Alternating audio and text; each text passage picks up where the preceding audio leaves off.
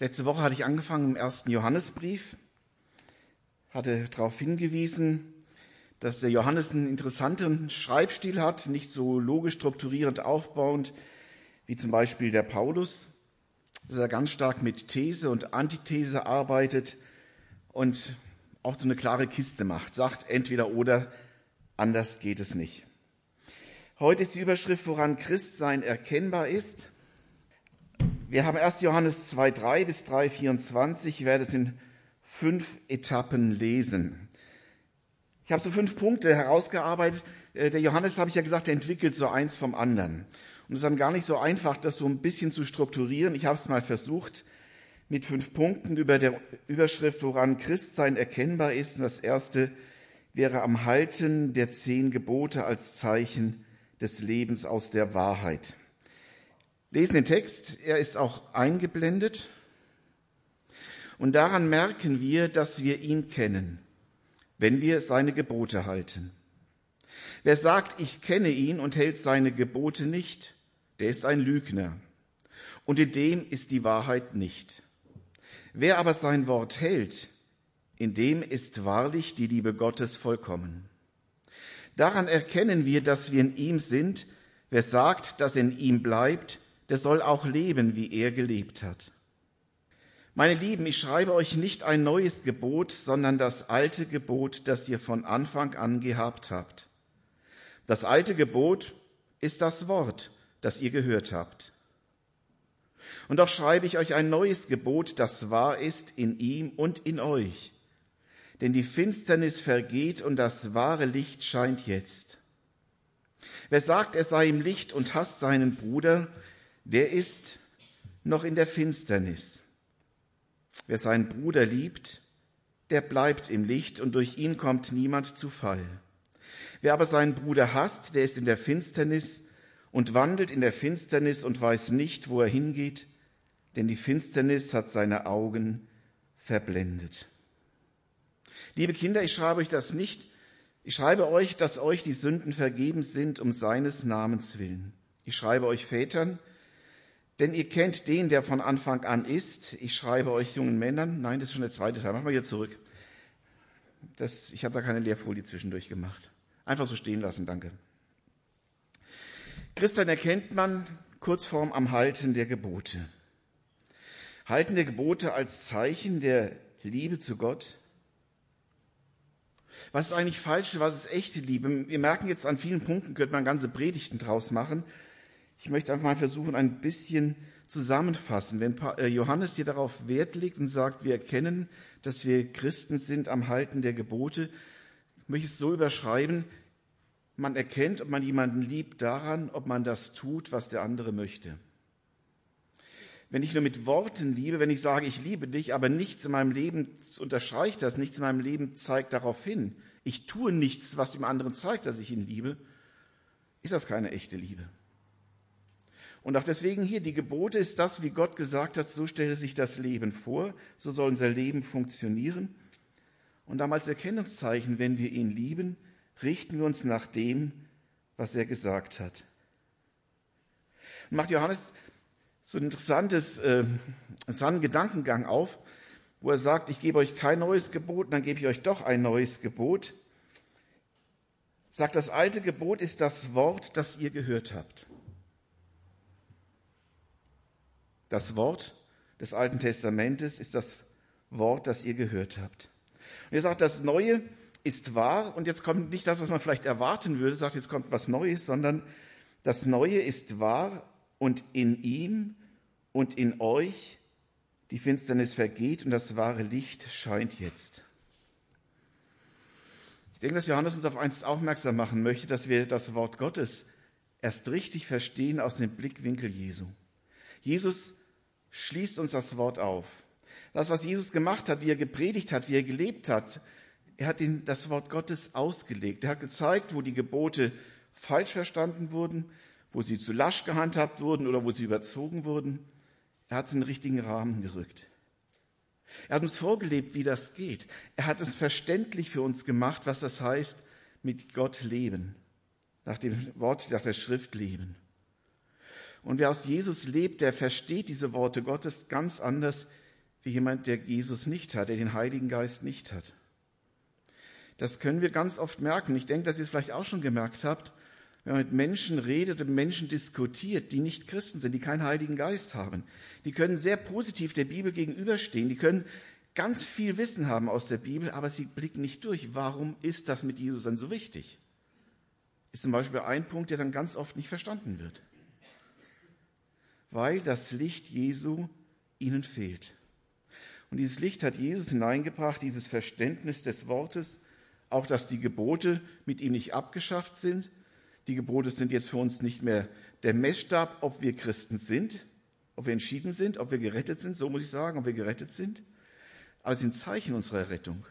Sie sind nicht mehr Bedingung, dass ich mit Jesus leben kann, aber wenn ich mit Jesus leben will, will ich sie halten. Das macht das Licht Jesu, das verrückt den Akzent in eine andere Richtung. Jesus schenkt uns Durchblick auf sein Wort. Das Merkmal aus dem Leben im Licht führt er dann weiter aus. Jetzt kommt wieder so ein Gedanke, wie kommt er da drauf? Aber das ist eben der Stil von Johannes. Er macht es deutlich an der Bruderliebe. Er sagt mir, dass wir Kinder Gottes sind, dass wir die Gebote halten, merken wir daran, dass wir den Bruder lieben und ihn nicht hassen. Na, jeder normale Mensch würde jetzt sagen, aber es gibt doch so eine kleine Grauzone vielleicht noch dazwischen. Liebe und Hassen sind so die, so die extremen Pole. Wenn ich meinen Bruder nicht liebe, heißt es mit anderen Worten, dann lebe ich im Clinch mit Gottes Wort. Was für eine Liebe ist da eigentlich gemeint? Das griechische Neue Testament hat ja so drei verschiedene Begriffe für die Liebe. An dieser Stelle geht es um die Agape. Das ist die sich hingebende, die sich verschenkende Liebe. Es ist nicht die freundschaftliche Liebe, des Philos, so wo so Freundschaft besteht ja aus einem gleichmäßigen Geben und Nehmen. Und wenn dieses gleichmäßige Geben und Nehmen nicht funktioniert, dann kriegt diese Freundschaft irgendwann einen Knacks. Es ist auch nicht die erotische Liebe, es ist eine ganz andere Liebe. Es ist die hingebende Liebe, die sich einfach verschenkt, die einfach eine positive Einstellung zu dem anderen ist. Es ist im Prinzip die göttliche Liebe, mit der Gott uns liebt. Er liebt uns nicht, weil wir gut sind. Er liebt uns nicht, weil wir gute Dinge getan haben. Er liebt uns nicht, weil wir jetzt viel anständiger leben als früher. Er liebt uns, weil wir sind, wie wir sind und er ist, wie er ist. Im Alten Testament Israel hat es immer wieder schon gesagt bekommen, ich habe dich geliebt, nicht weil du ein besonders tolles Volk wärst, weil du so tolle Taten tust. Ach, du bist das kleinste, unbedeutendste Volk. Aber ich liebe dich. Ich habe dich erwählt, um meines Namens willen. Um diese Liebe geht es, diese Bruderliebe, die eine grundsätzlich positive Einstellung dem anderen gegenüber ist. Und alles andere schreibt Johannes, und das ist typisch Johannes mit seinem Kontrast, These, Antithese, alles andere ist Hassen. Wenn ich dieses Ja zum Bruder nicht habe, lehne ich ihn ab. Eigentlich harte Worte, die er findet. Weil ich Jesus lieb habe, liebe ich die Brüder und Schwestern in der Gemeinde eben als Teil der Familie Gottes. Und doch, so Familienleben ist ja auch interessant. In einer Familie muss man nicht unbedingt mit allen beste Freunde sein. Man muss in der Familie nicht immer einer Meinung sein. Aber ein Zeichen einer funktionierenden Familie ist, wenn es einem schlecht geht, dann steht man zusammen. Dann ist keiner da, der haut noch eins drauf, sondern dann ist eine, ein Rückhaltebecken da, dann ist ein Auffangbecken da, dann weiß man, da bin ich zu Hause. Ich muss so dran denken, wir waren früher, wir sind immer noch drei Geschwister, aber das war so eine interessante Konstellation. Bei drei waren immer zwei gegen einen. Gab ständig so wechselnde Koalitionen. Die haben so schnell gewechselt, die Eltern konnten gar nicht hinterherkommen. Man hat sie so richtig zoffen können, bis aufs Blut. Aber wenn von außen was kam, da standen wir wie eine Mauer. Hätte nie jemand gedacht, dass wir uns so zoffen können. Wenn von außen was war, ließ keiner was auf den anderen kommen. 100 Prozent kann man sich darauf verlassen. Egal, wo man miteinander vielleicht auch im Streit war, nicht einer Meinung intern. Aber nach außen, da war man füreinander. Da ließ man nichts aufeinander kommen. Und ich glaube, das ist so ein Bild, denke ich, was uns helfen kann an dieser Stelle. Auch den Bruder lieben heißt nicht, ich muss immer genauso ticken wie er. Ich muss nicht genauso empfinden wie er. Ich muss nicht genauso denken wie er. Aber ich weiß, ich habe den gleichen Herrn. Wir gehören zur gleichen Familie. Und wir stehen füreinander ein. Wenn es einem schlecht geht, helfen wir. Wir lassen keinen hängen. Man muss sich nicht unbedingt immer intern streiten, es kann aber durchaus vorkommen, deswegen habe ich dieses Bild gebraucht. Aber nach außen zu wissen, da gehören wir zusammen. Und Jesus sagt ja auch, das Kennzeichen einer Gemeinde, seiner Jünger soll sein, die Liebe, die wir untereinander haben. Von der schreibt Johannes hier nichts anderes, wie Jesus auch sagt. Und er sagt, diese Liebe ist ein Erkennungszeichen, dass du wirklich Christ bist.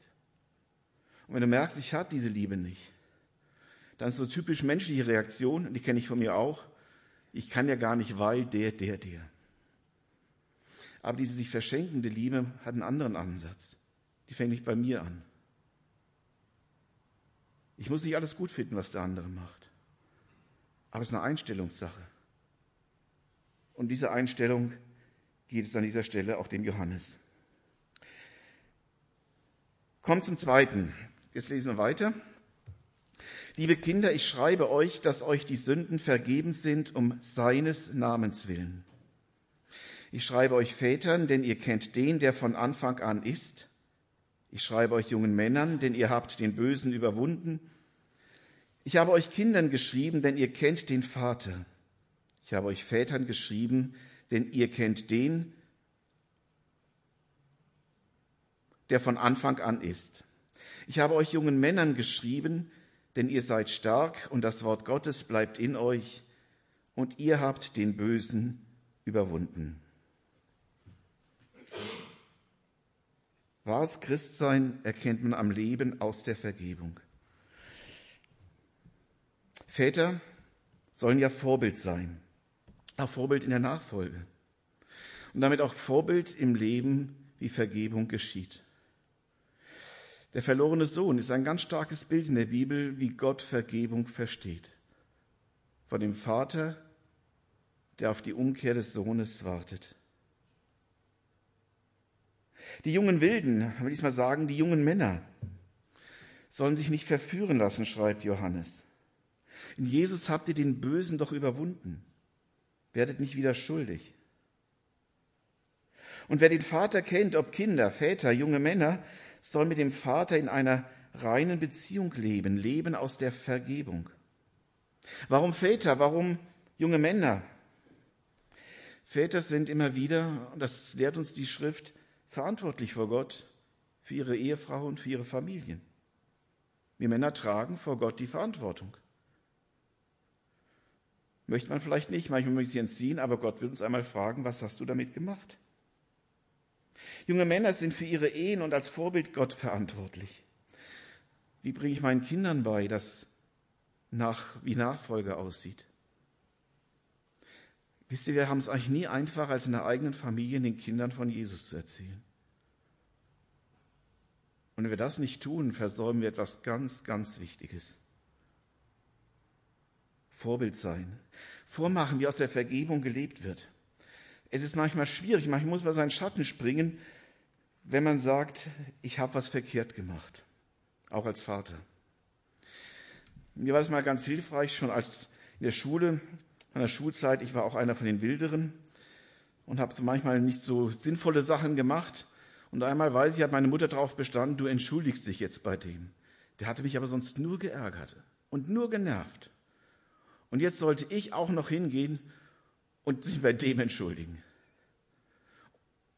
Auch als Christ. Wie soll das denn aussehen?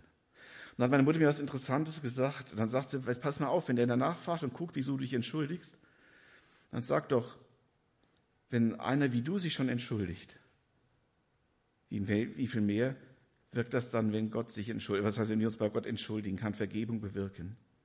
Wenn du schon den Mut hast, das einzugestehen. Und tatsächlich, manchmal gucken die Menschen ganz erstaunt.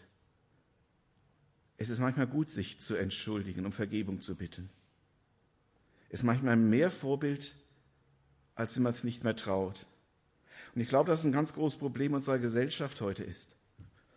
Und die, die Politik spiegelt es uns vor. Man darf keine Fehler machen. Wenn Fehler macht, ist sofort abgeschossen. Und deswegen gibt es keiner zu. Was für ein Segen wäre da drin, wenn einer sagen würde, ich habe daneben gelegen. Na und, mach mal weiter. Lernen wir daraus.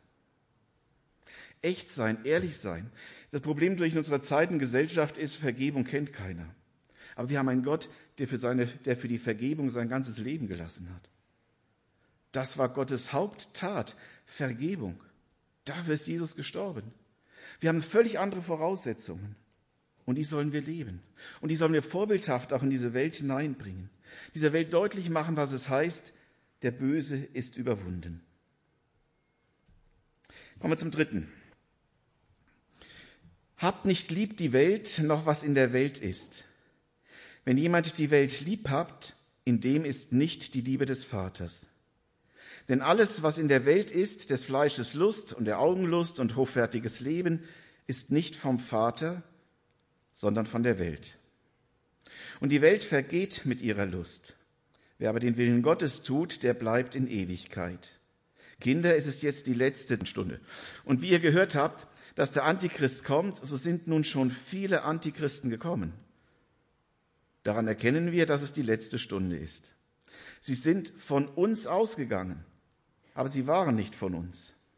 Denn wenn sie von uns gewesen wären, so wären sie ja bei uns geblieben. Aber es sollte offenbar werden, dass sie nicht alle von uns sind. Doch ihr habt die Salbung von dem, der heilig ist, und ihr habt alle das Wissen. Ich habe euch nicht geschrieben, als wüsstet ihr die Wahrheit nicht, sondern ihr wisst sie und wisst, dass keine Lüge aus der Wahrheit kommt. Wer ist ein Lügner, wenn nicht der, der leugnet, dass Jesus der Christus ist? Das ist der Antichrist, der den Vater und den Sohn leugnet. Wer den Sohn leugnet, der hat auch den Vater nicht. Wer den Sohn bekennt, der hat auch den Vater. Was ihr gehört habt von Anfang an, das bleibe in euch. Wenn, euch. wenn in euch bleibt, was ihr von Anfang an gehört habt, so werdet ihr auch im Sohn und im Vater bleiben. Und das ist die Verheißung, die er uns verheißen hat, das ewige Leben. Dies habe ich euch geschrieben von denen, die euch verführen. Und die Salbung, die ihr von ihm empfangen habt, bleibt in euch. Und ihr habt nicht nötig, dass euch jemand lehrt, sondern wie euch seine Salbung alles lehrt, so ist zwar, ist keine Lüge. Und wie sie euch gelehrt hat, so bleibt in ihm. Und nun, Kinder, bleibt in ihm, damit wir, wenn er offenbart wird, Zuversicht haben und nicht zu Schanden werden vor ihm, wenn er kommt. Wenn ihr wisst, dass er gerecht ist, so erkennt ihr auch, dass wer recht tut, der ist von ihm geboren. Seht, welche eine Liebe hat uns der Vater erwiesen, dass wir Gottes Kinder heißen sollen, und wir sind es auch. Darum kennt uns die Welt nicht, denn sie kennt ihn nicht. Meine Lieben, meine Lieben, wir sind schon Gottes Kinder. Es ist aber noch nicht offenbar geworden, was wir sein werden. Wir wissen aber, wenn es offenbar wird, werden wir ihm gleich sein, denn wir werden ihn sehen, wie er ist. Christian erkennt man am Nicht-Liebhaben der Welt in den ganzen Text mitgelesen habe, merkt, da steckt noch viel mehr drin. Ich dürfte das gerne heute Nachmittag oder so nochmal zu Gemüte führen und ihm versuchen, dem Johannes die Gedanken nachzudenken. Wer die Welt liebt, kann nicht auch noch Gott lieben. Klar sagt Johannes, die Welt ist nicht vom Vater. Diese Welt, in der wir leben, ist Machtbereich Satans. Er kann zwar nicht machen, was er will, aber ziemlich alles, ziemlich viel kann er machen. Er konnte sogar Jesus diese Welt anbieten, weil er ihn versucht hat zu verführen, sagt, wenn du mich anbetest, gebe ich dir das alles. Und Jesus hätte auch nicht sterben müssen. Aber er hätte die Seiten gewechselt. Was tut diese Welt? Sie lockt uns durch das ganze irdische Verlangen. Manchmal kann es auch Gier nennen. Es ist so vielfältig. Ich will jetzt nicht alles ausführen. Aber sie gibt so viel uns. Gerade in dieser Zeit, in diesen Ländern, wo wir leben. Wir haben viel und wollen noch mehr. Wir haben ein tolles Leben und können wunderbar die Zeit rumbringen mit den spannendsten Sachen. Mit vielen Dingen, die Gott nicht gefallen, die aber sehr hochglanzmäßig verkauft werden. Wir leben in einer Zeit der Angeberei. Jeder hat was, jeder gibt vor, noch mehr zu haben. Und jeder will was. Letztlich führt alles aber von Gott weg. Denn diese Welt setzt vieles an die Stelle von Christus. Und ich fand es erschreckend, dass sogar Johannes damals schon davon geschrieben hat, von den vielen Antichristen, von den vielen, die sich an die Stelle von Christus setzen, die die Entschiedenheit zu ihm einnehmen. Ich muss denken an so, wie es selbstverständlich in unserer Zeit geworden ist, dass die Vereine ihre Termine, ihre Spiele, was auch immer ist, sonntags morgens ansetzen. Gottesdienst spielt keine Rolle mehr, wer geht auch hin? Das Problem, glaube ich, sind aber nicht die Vereine. Das Problem sind die Christen, die da mitmachen. Und die damit sagen, der Verein ist mir wichtiger. Aber diese vollen Terminkalender, die die Kinder und Jugendlichen schon haben, wo du manchmal keinen Termin mehr kriegst. Eingetaktet, beschäftigt, abgelenkt, voll verplant. Oder Männer und Frauen, die wichtiger werden als Jesus. So die ganz spannende Frage, wenn man auf Partnersuche geht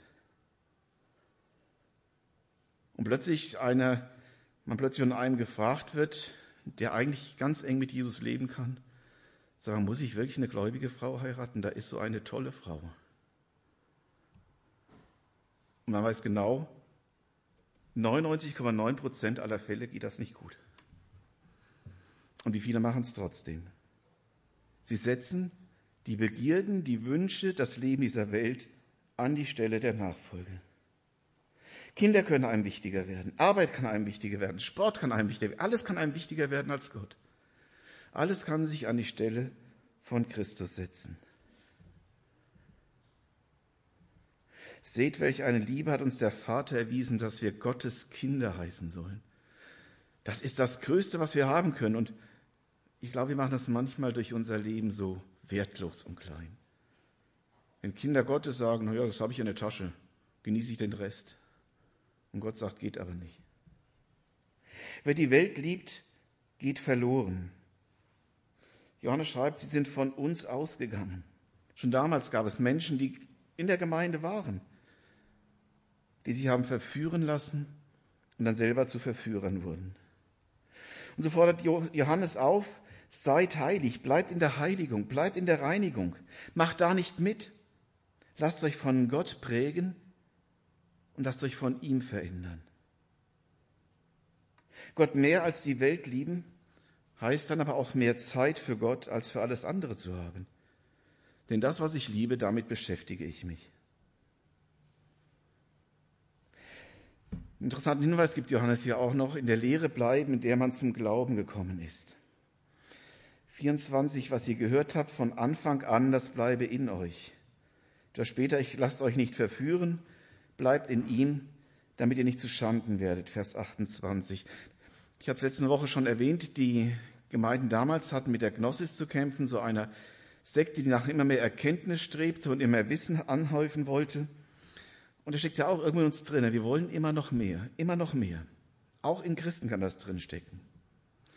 Ich erinnere mich, wie ich auf der Bank damals von einem Kollegen mal so heimlich angesprochen wurde, der mitbekommen hat, dass ich wohl Christ bin. Du, ich habe hier noch was. Eine Fortsetzung zur Bibel. Da ist eine Prophetin, die hat ein Buch geschrieben, ganz spannend.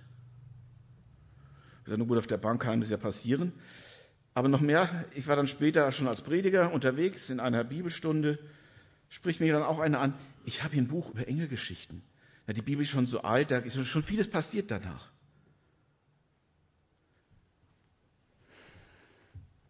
Na ganz ehrlich, reizt uns das nicht auch? Die Bücher über Nahtoderfahrungen, die reizen auch. Warum? Weil wir mehr wissen wollen von etwas, wo wir nicht mehr wissen können. Aber das ist immer auch so ein Einfallstor zur Verführung, ein Einfallstor, sich ja mit dem zufrieden zu geben, wo Gott gesagt hat, das sollst du wissen. Punkt.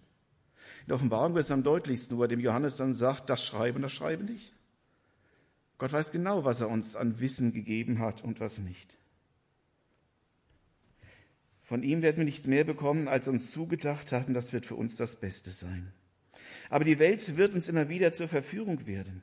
Und sie wird zur Verführung, je mehr werden, je weniger wir Gottes Wort lesen.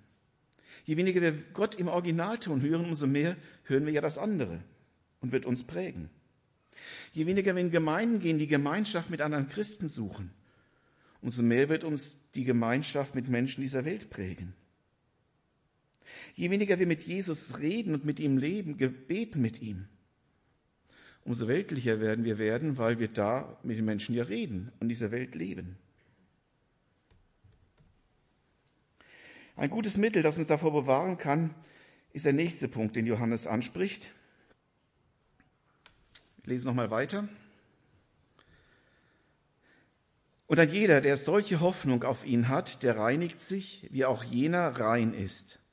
Wer Sünde tut, der tut auch Unrecht, und die Sünde ist das Unrecht. Und ihr wisst, dass er erschienen ist, damit er die Sünden wegnehme. Und in ihm ist keine Sünde. Wenn ihm bleibt, der sündigt nicht. Wer sündigt, der hat ihn nicht gesehen und nicht erkannt. Kinder, lasst euch von niemandem verführen. Wer Recht tut, der ist gerecht, wie auch jener gerecht ist.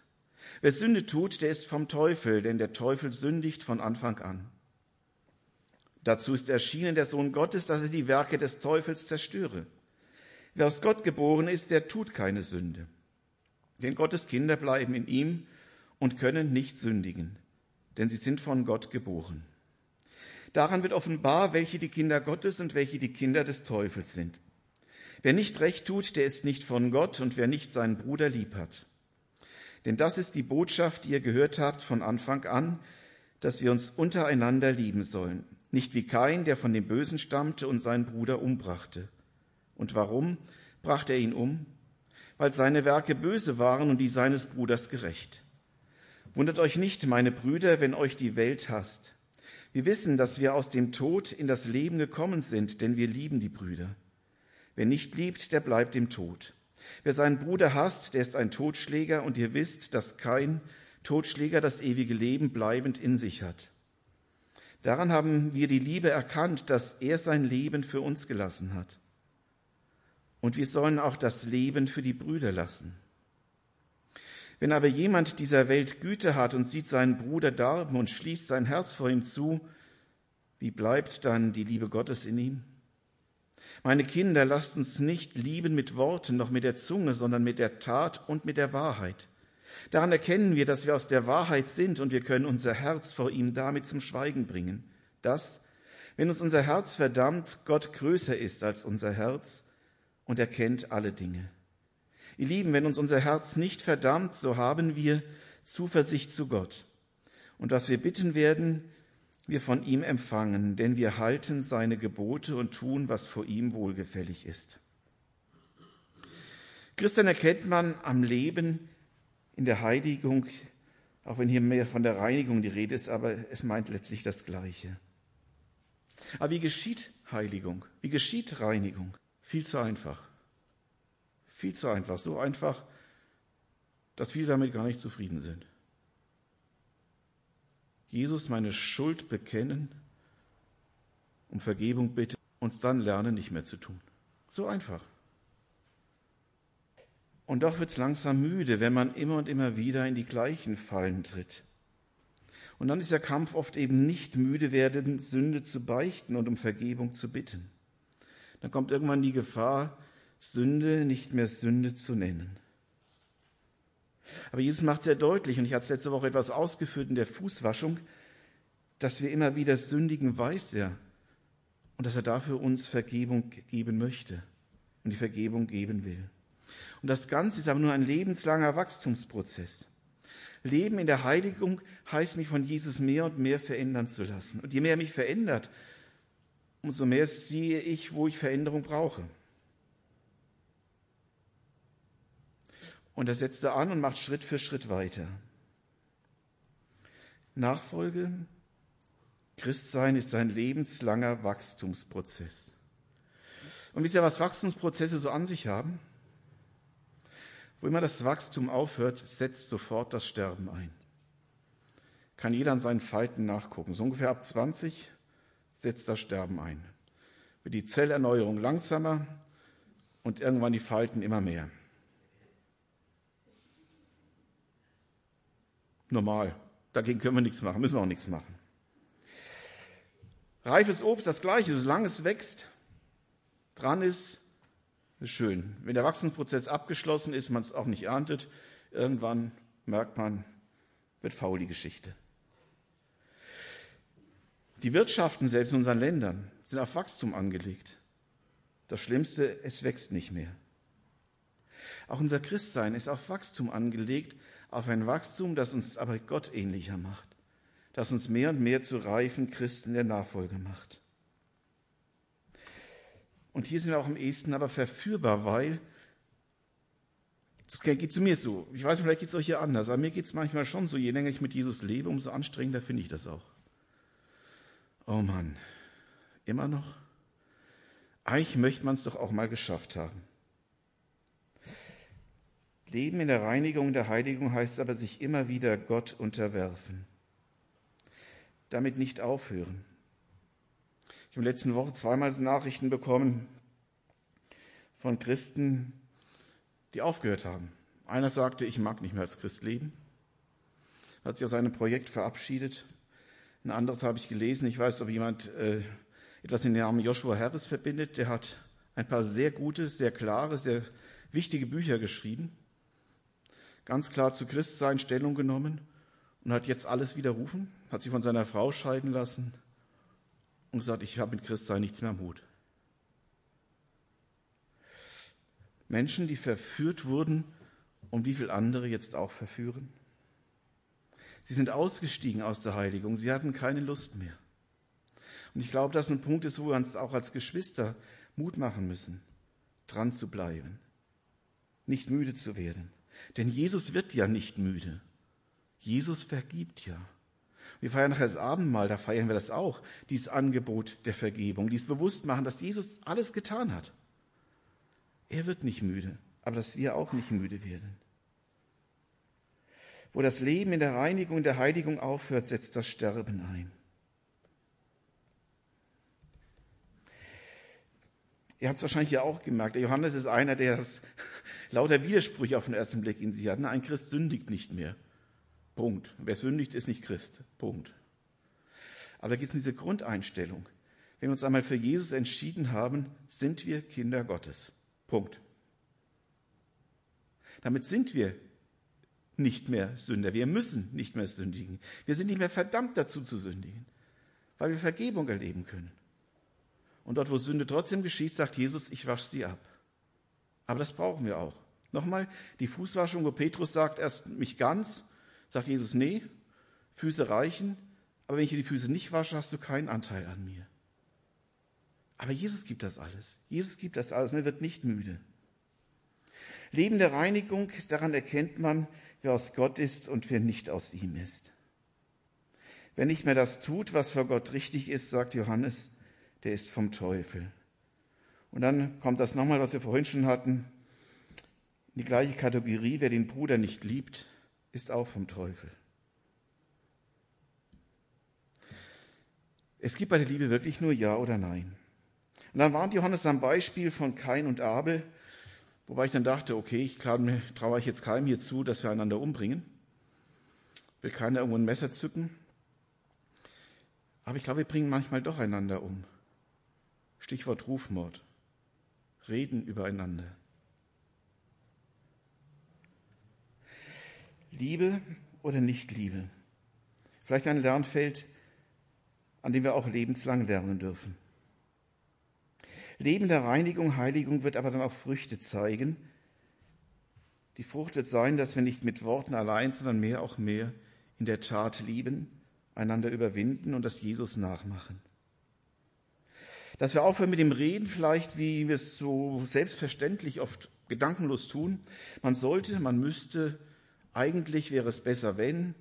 Und wir könnten ja mal schöne Konjunktivformen. Aufhören mit Reden, üben zu tun.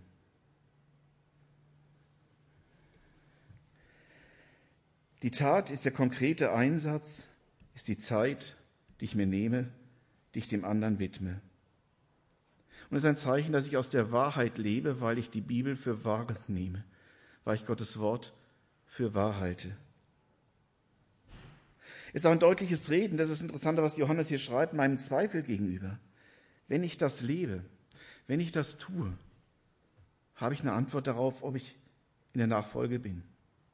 Übrigens geht es hier an keiner Stelle darum, um Spaß machen oder dass wir Spaß dabei haben. Vielleicht auch eine Verführung unserer Zeit, dass alles Spaß machen muss. Aber es geht um Ewigkeit, es geht um Segen, es geht um Nachfolge und um Üben. Und ganz am Ende, bin ich mir sicher, haben wir trotzdem Spaß. Wenn mir nicht was gelungen ist, wo ich jahrelang geübt habe, ach, das ist ein tolles Erlebnis. Und wenn es früher gelingt, freue ich mich auch. Tolles Erlebnis. Wer dann intensiv und in völligem Einklang mit Gott lebt, kommt auch noch die Verheißung, was wir bitten, werden wir von ihm empfangen, denn wir halten seine Gebote. Kommt zum letzten. Macht ihr nochmal weiter, danke. Und das ist sein Gebot, dass wir glauben an den Namen seines Sohnes Jesus Christus und lieben uns untereinander, wie er uns das Gebot gegeben hat. Und wer seine Gebote hält, der bleibt in Gott und Gott in ihm. Und daran erkennen wir, dass er in uns bleibt, an dem Geist, den er uns gegeben hat. Christian erkennt man an der wahren, echten Nachfolge. Und das ist im Prinzip die Zusammenfassung von allem. Glaube an den Namen des Herrn Jesus. Liebt untereinander. Bleibt an den Geboten, zeigt die Liebe Gottes zu ihm, indem wir das tun, was ihm wichtig ist und was richtig ist. Und wenn wir so leben, geben wir dem Heiligen Geist den Raum, dass er unser Leben gestalten, prägen und verändern kann. Eins müssen wir nur bewusst sein, das erlebe ich ganz oft eben auch in manchen Gesprächen, dass Menschen sagen, warum tut mir Gott das an? Warum, wenn die Gebete nicht erhört auf der einen Seite, warum segnet er dann nicht? Und auf der anderen Seite ist ein ganz konkretes Festhalten an Sünde. Bis dahin, dass man sagt, das muss doch Gott segnen, kann doch nicht verkehrt sein. Nee, Gott wird nicht segnen, was er nicht segnen kann. Sünde kann er nicht segnen. Wird er nicht tun. Und da wird man selber blockieren, auch wenn wir sagen, Gott, du bist schuld. Wenn wir nicht aufhören, kann er nicht. Aber wenn wir seinen Geist uns wirken lassen, dann wird er diese Sünde in uns besiegen und wird uns dahin bringen, dass wir auch dort aus der Vergebung leben können. Und dann erkennen wir, dass seinem Geist leben, weil wir ihn erkennen, sein Wort wird uns, sein Geist wird uns weiterführen. Nachher feiern wir das Abendmahl. Da möchte ich fragen, bist du ein echter Christ, der von Herzen mit Jesus leben möchte und sein Leben Jesus festgemacht hat? Dann lebe aus dieser Reinigung. Wir werden nachher wie immer eine Zeit der Stille haben, nehme ich an, wo wir einfach mit Gott darüber reden können, aussprechen dürfen, Füße waschen lassen können, Vergebung bekommen. Wenn wir uns noch nicht für Jesus entschieden haben, ein halber Christ ist nicht nur ein ganzer Unsinn. Entschuldigt, wenn ich so deutlich sage, aber Jesus findet das schlichtweg zum Kotzen. Der Offenbarung heißt ich kenne deine Taten, du bist weder kalt noch heiß. Wärst du doch kalt oder heiß, aber du bist lauwarm und weder heiß noch kalt, deshalb will ich dich ausspucken aus meinem Mund. Also wir tun keinem was Gutes, wenn wir versuchen, Christ zu sein, aber nur so halb. Uns nichts Gutes, den anderen nichts Gutes. Da macht ganze Sache. Jesus lädt dich ein. Jesus ist dafür gestorben. Er hat uns seine Liebe gezeigt. Und aus dieser Liebe dürfen wir leben. Er hat ein Königreich aufgegeben. Er hat seine Herrschaft aufgegeben, ist ganz klein Mensch geworden, damit wir leben können, damit wir aus dieser Vergebung leben dürfen. Und diese Vergebung wird alles verändern. Ich denke, dass unser Herr Jesus ein Recht darauf hat, dass wir ganze Sachen mit ihm machen und nicht nur so ein bisschen Nachfolge spielen. Amen.